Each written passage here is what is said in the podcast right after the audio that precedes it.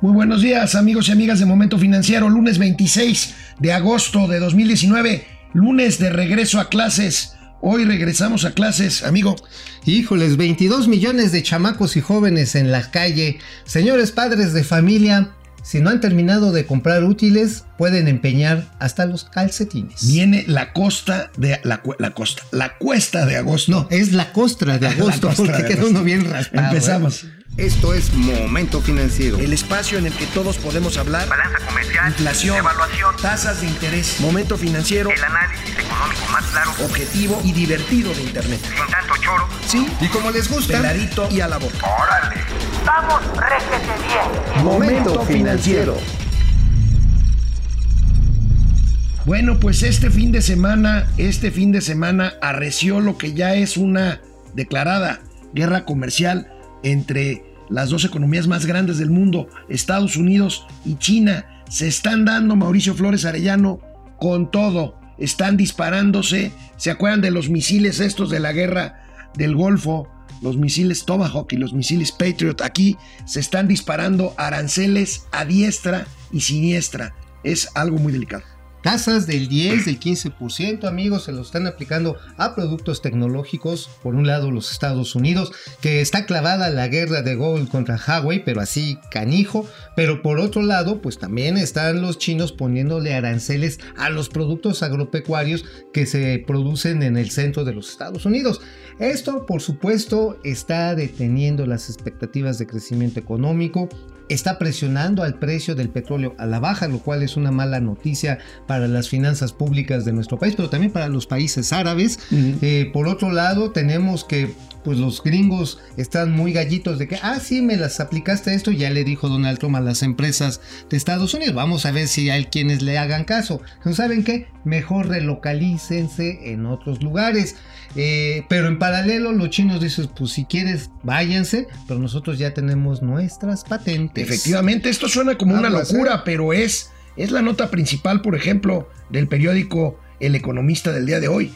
El pedido, el pedido de Donald Trump a las empresas norteamericanas que deben salir de China es un despropósito, amigo, es un despropósito. El intercambio comercial entre esos dos países es verdaderamente gigantesco. Bueno, estamos hablando de intercambios de básicamente entre 500 y 700 billones de dólares anuales. Uh -huh. o, sea, intercambian cantidades brutales. Y lo que estamos viendo es que golpe tras golpe, digamos que ahorita quien ha dado los golpes más fuertes es Estados Unidos, porque estos aranceles abarcan importaciones chinas de alrededor de 300 mil millones de dólares, 300 billones de dólares. Pero en el caso, en el caso de los chinos, ellos ya empezaron montándole a 75 mil millones de dólares de importaciones que hacen de los Estados Unidos.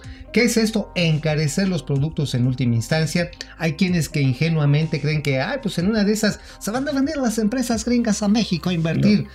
Híjoles, quién sabe, ¿eh? Digo, finalmente lo que, está esperando el gobierno de Trump es que muchas de estas empresas que relocalizaron desde los años 80 sus fábricas porque la mano de obra china era regalada, es que regresen a los Estados Unidos aprovechando las nuevas tecnologías. ¿eh? Ahora, esta guerra comercial, esta guerra comercial enturbia todavía más las perspectivas de crecimiento económico global y a mí me llama mucho la atención, amigo, porque es una...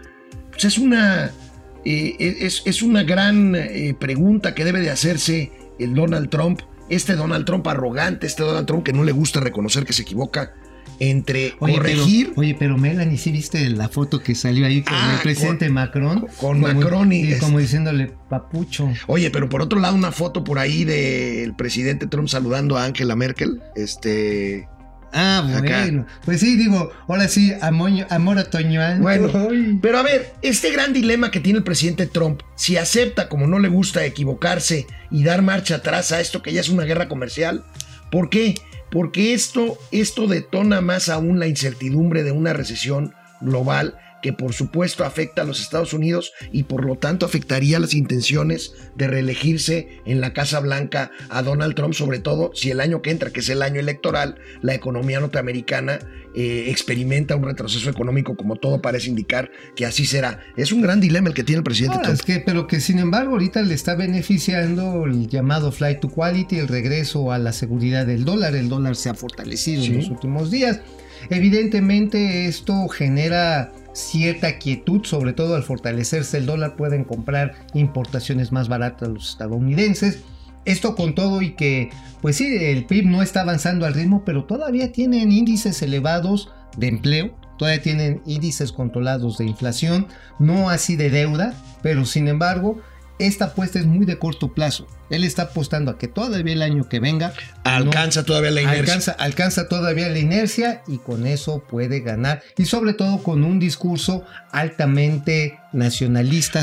Una, inercia, Aguas. una inercia que se ve difícil, amigo, perdóname que te lo diga, porque Estados Unidos pasó de crecer un poco más de 3%, casi 3,5% Ujú, en el primer 3.45. trimestre, a ya 1.8% en el segundo, ¿no? 1.8, pero vamos a ver cómo viene el cierre de año y también el cierre de año fiscal. Hay que recordar que estacionalmente la expectativa de todas las economías es que al final del año, la- el segundo semestre, es cuando se le meten ganas. Esperemos que también sea el caso mexicano. Bueno, cosa- hablando del caso mexicano, mientras esto sucede, el fin de semana, el dólar, el, do- el dólar en su cotización contra el peso, el dolor del dólar, pues se disparó y el fin de semana vimos cotizaciones ya del, del dólar eh, por arriba de 20 pesos este, mexicanos. Sí, claro, ya es un encarecimiento sobre los insumos que tenemos que importar, incluyendo con los que fabricamos alimentos, ¿eh? Es decir, el maíz amarillo no somos autosuficientes, no tenemos la capacidad. Eso sí, en maíz blanco somos totalmente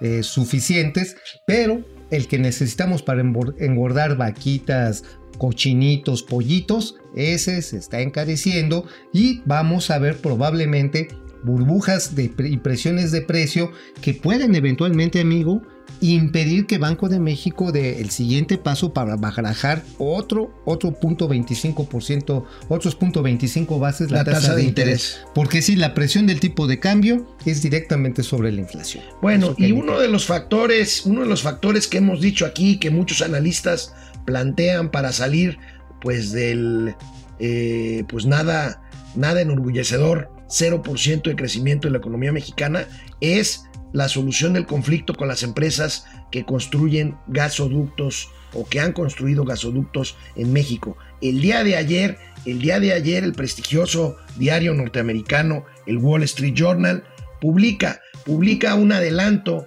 en el que da casi por hecho que este conflicto ya se solucionó. Habla de que es inminente la solución con cuatro empresas de gasoductos. Estamos hablando de Genova, de Transcanada, de Carso y de Fermaca, sobre 3.300 kilómetros de gasoductos. Y habla de que México pagaría tarifas más altas durante los próximos 10 años, pero con ello obtendría ahorros por 100, por eh, 600 millones de dólares. Sin embargo, sin embargo, mi amigo Mauricio Flores, que antes que nada es un excelente reportero, él tiene otros datos. Yo tengo otros datos, señores. Hoy empieza otra ronda de reuniones. Sí es una de las soluciones que está sobre la, sobre la mesa. Esta curva de precios, es decir, eh, más o menos, ah, no sé si estén muy familiarizados con un crédito hipotecario, ¿no?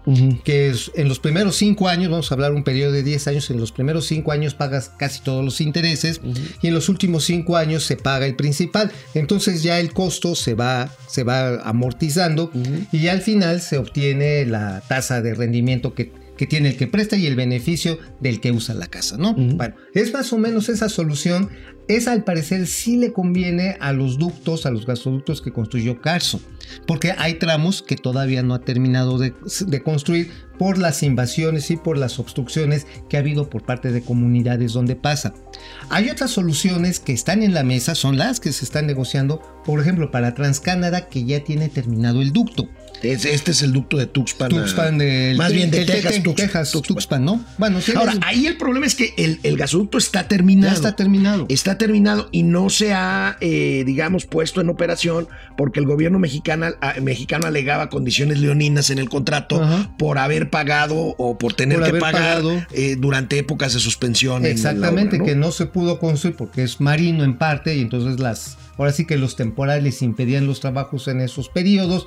Hubo ahí algunos, algunas broncas, sobre todo cuando el ducto salía del mar sobre algunas propiedades agrícolas en Veracruz. Pero bueno, el asunto, el asunto es este, son soluciones diferentes, son detalladas.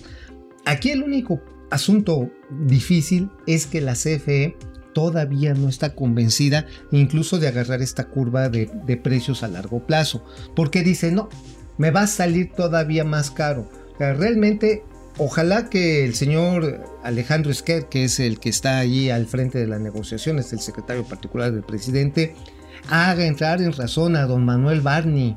Es un si tema no- de interés nacional, es un tema de confianza. Ahora, al final del día, más allá del acuerdo al que se lleguen, pues el, conflicto no fue un buen mensaje porque finalmente pues estás cuestionando contratos ya firmados. ¿no? No había necesidad, ahora sí, como dicen, ¿qué necesidad de arreglar las cosas? A palabras y chingadazos nos podemos arreglar. Entonces, eso más o menos fue lo que hicieron.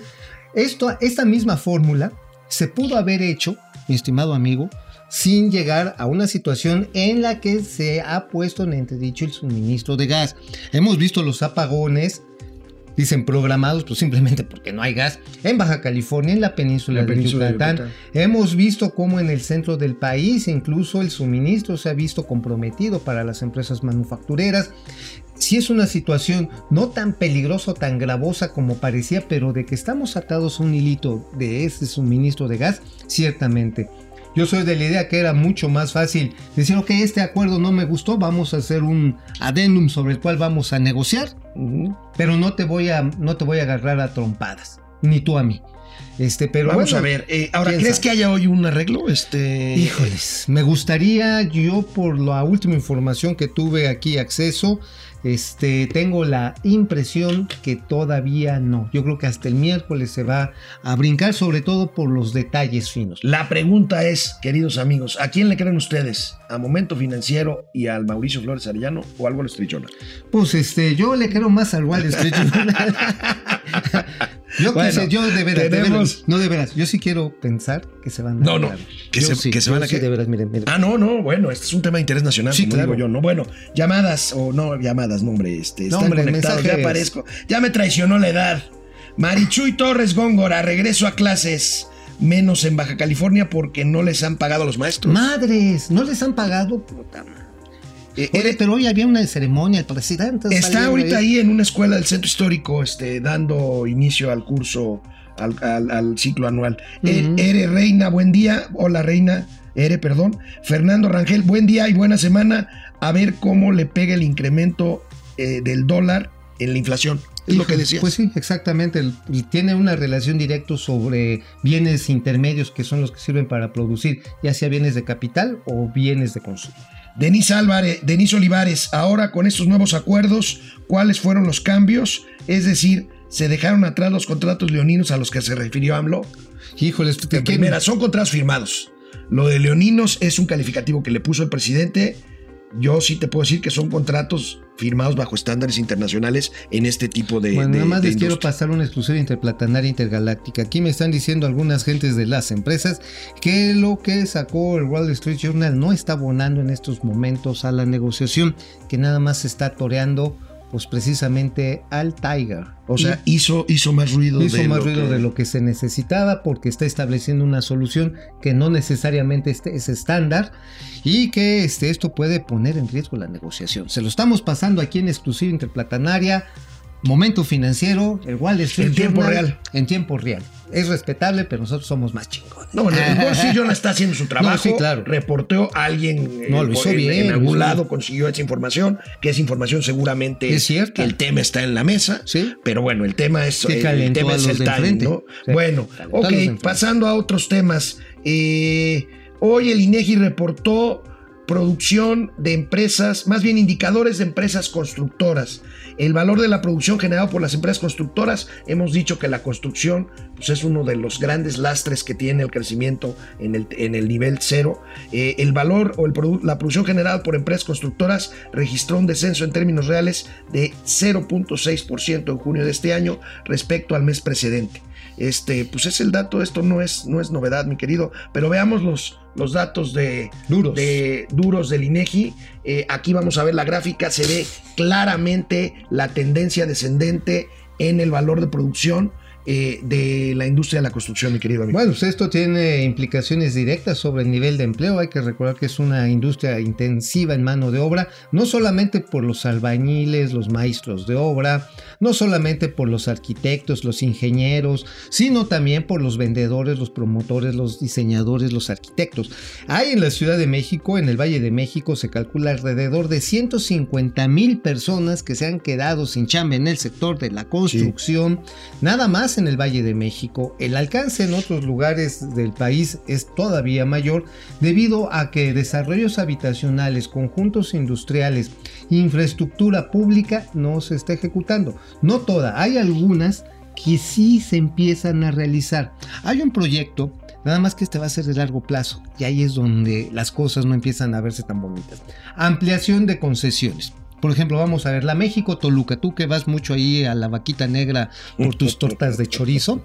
Ajá, bueno, este, sí, digo, a quien le guste, pues adelante, ¿no? Yo prefiero de queso de puerco. Bueno, la cosa está en que, pues por ejemplo, la tiene Pinfra, ¿no? Y si quisiera hacer su extensión porque su concesión da a Marabatío, estoy diciendo una cosa que me estoy inventando, podría hacerlo. Entonces ya más le amplían la concesión, no tiene que concursar y obviamente pues va a recuperar su inversión con el tiempo adicional de la concesión que le den, que son de 20 a 30 años. El único problema está en lo que te renuevan, todo el papeleo. La autorización, después el despeje de derecho de vía y el inicio de construcción en la planificación son alrededor de 12 meses. Es decir, la reactivación de la obra pública bajo este esquema al cual está apostando la Secretaría de Comunicaciones y Transportes no es Bueno, inmediato. Y como No es inmediato. lunes de exclusivas, eh, Mauricio tiene datos sobre una licitación que lanza este viernes, una licitación importante que lanza este viernes el Instituto Mexicano del Seguro Social. Así es, así es, amigos. Interplatanaria galáctica, una interplatanaria intergaláctica. Bueno, pues es la licitación para la compra de, le llaman 111 células, realmente no son células, 111 tipos de equipos médicos que van desde estos que te toman las tripitas por dentro, o sea, la ima- imagenología Es- que esto, le llaman. Imagenología. Imagenología, ok. Imagenología. ima- repítelo, por favor. Imagenología. Imagenología. Ahí está. Rayos X, tomógrafos, este, todos estos sensores de, con- de alto contraste, eh, apoyos de respiradores, todo este equipo, ¿Cuánto vale este negocio? pues más o menos 5 mil, 5 mil 500 millones de dólares. Aquí tenemos... ¿De dólares? De, de pesos, perdón. Ah, ok. Pero bueno, en todo el sector público es más alto que la compra de medicinas. Ya con todo el equipo, todo el sector público, podemos estar hablando de 65 mil millones de pesos. Hay lugares donde pues nada más no le pueden hacer una radiografía a un paciente que se fracturó porque ya el aparato ya está gastado, ya necesitan cambiarlo. Es la licitación, la LA 050 GIR 040 E3 2019, que lotería, señores, está dirigida. Está más que dirigida, está más, hijo, está más cantada que una pelea de Kawachi, neta. ¿Sabes por qué? está muy cantada porque la están otra vez anclando a los tratados de libre comercio. Es decir, no puede entrar nadie que no sea de la región del TLC o del acuerdo con Europa.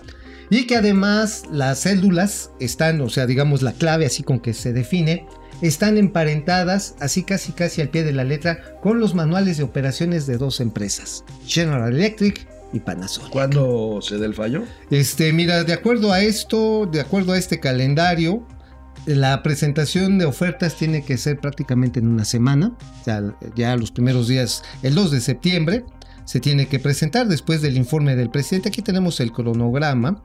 Y después este, se supone eh, la junta de aclaraciones es el 28 de agosto, presentación y aperturas el 13 de septiembre, acto de notificación 2 de octubre y se tienen que empezar a instalar a más tardar hasta el 31, el 31 Veremos, de veremos. diciembre. Nada más que aquí hay otra de esas mañitas.